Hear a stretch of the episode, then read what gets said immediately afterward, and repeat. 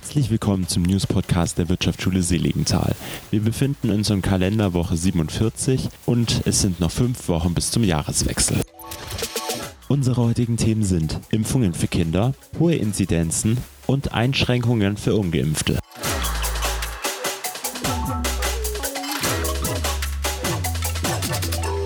In unserem Beitrag geht es heute um Impfungen für Kinder.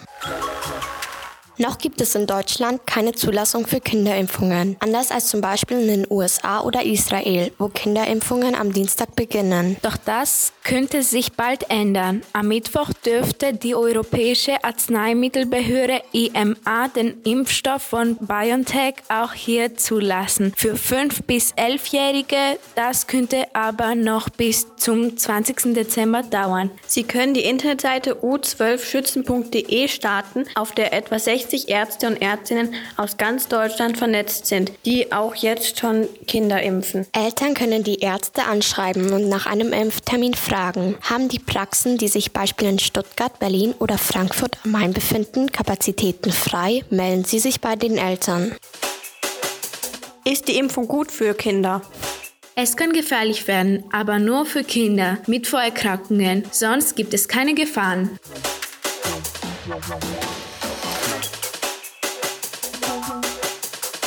Seit dem Schuljahr 2021-2022 gelten neue Quarantänevorgaben. Die 7-Tage-Inzidenz liegt bei 400 Erkrankten in Deutschland pro 100.000 Einwohner. Gibt es in einem positiven Corona-Fall in einer Klasse, gilt die Quarantäne in der Regel nur für die Schülerinnen und Schüler, die unmittelbaren Kontakt zu der erkrankten Person hatten. Alle anderen müssen fünfmal die Woche testen. Für die Ungeimpften gelten ab zwei Corona-Fällen Quarantäne. Jedoch Geimpfte und Genesene dürfen normal weitermachen wie sonst auch. In ganz Deutschland sind durchschnittlich 70,6 Prozent mit der ersten Dosis geimpft worden und 86 Prozent vollständig geimpft.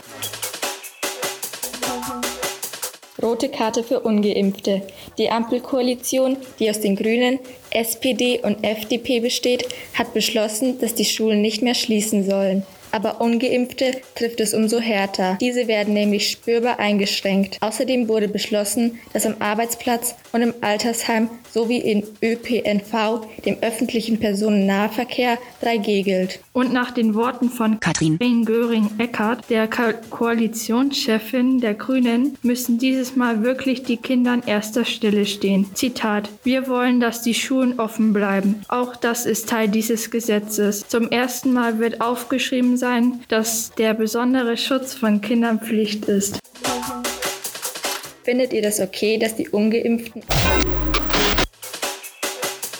ich finde es besser so, weil sich dann vielleicht ungeimpfte auch impfen lassen. Und es wäre besser für die, die Vorerkrankungen haben und sich nicht impfen lassen können. Ich finde das nicht so gut, weil nicht jeder sich impfen lassen will und niemand muss dazu gezwungen werden.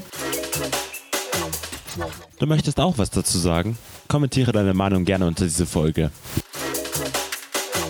Redaktion bei dieser Folge geführt haben Eriselda, Miriam, Felix, Mathilda, Leonard, Selina, Franziska, Alexander, Lea, Adelia und Marie. Bearbeitet wurde diese Folge von Lukas.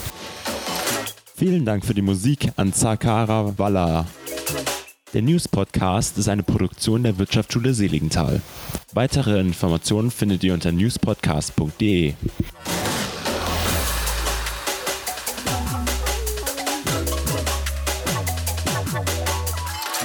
Wenn ihr mehr hören wollt, folgt uns auf Spotify.